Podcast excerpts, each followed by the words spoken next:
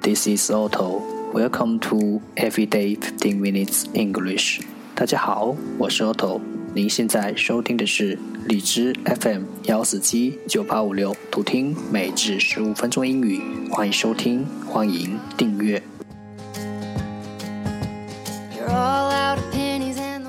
微信公众号 autoeverydayo t t o e v e r y d a y，请添加，让学习英语融入生活，在途中遇见未知的自己。让我们一起简单的坚持每一天。they three hundred and seventy eight。十个词。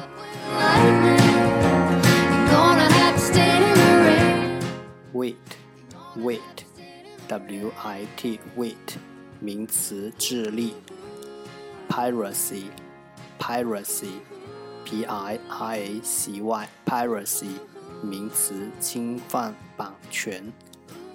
Well to do, well to do, W E L L T O D O, well to do。形容词：小康的，scatter scatter，SCATTER scatter；动词：使分散，plummet plummet；PLUMMET plummet；动词：骤然下降，obscure obscure；OBSCURE obscure；形容词：难理解的，ignite。ignite I G N I T E ignite 动词发光。archives archives A R C H I V E S archives 名词档案。vigilant vigilant V I G I L A N T vigilant 形容词，警戒的。inclusive，inclusive，i n c l clusiv，inclusive，形容词，包括一切的。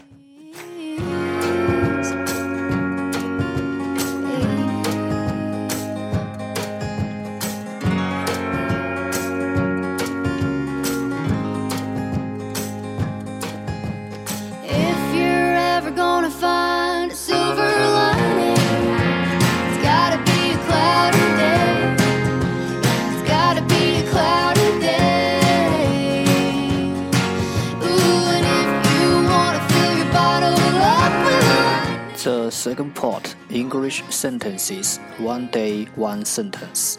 第二部分英语句子每日一句。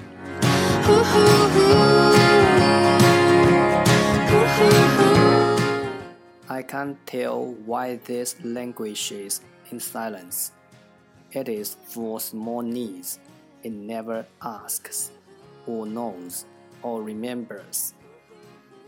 I cannot tell why this languishes in silence.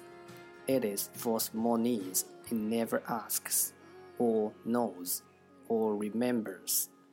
我说不出这心为什么那么默默的颓丧着，是为了他那不曾要求、不曾知道、不曾记得的小小的需要。I cannot tell why this languishes in silence. It is for small needs. It never asks, or knows, or remembers. You'd light 'em up and smoke 'em if you had 'em, but you just ain't got 'em. Languish, languish，变得越来越脆弱。If you're ever gonna find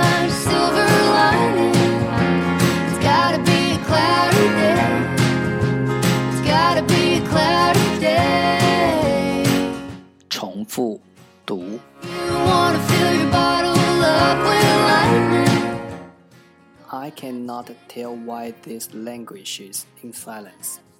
It is for small needs. It never asks or knows or remembers. I cannot tell why this languishes in silence. It is for small needs. it never asks, or knows, or remembers. I cannot tell why this languishes in silence. It is for small needs. It never asks, or knows, or remembers. 我说不出这心为什么那样默默颓丧着，是为了那不曾要求、不曾知道、不曾记得的小小需要。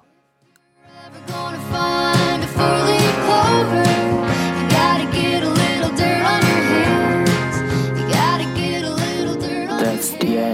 这就是今天的每日十五分钟英语。如果你喜欢我们的节目，请为我和那些愿意坚持的人点赞。欢迎和我一起用手机学英语，一起进步。See you next time，再见。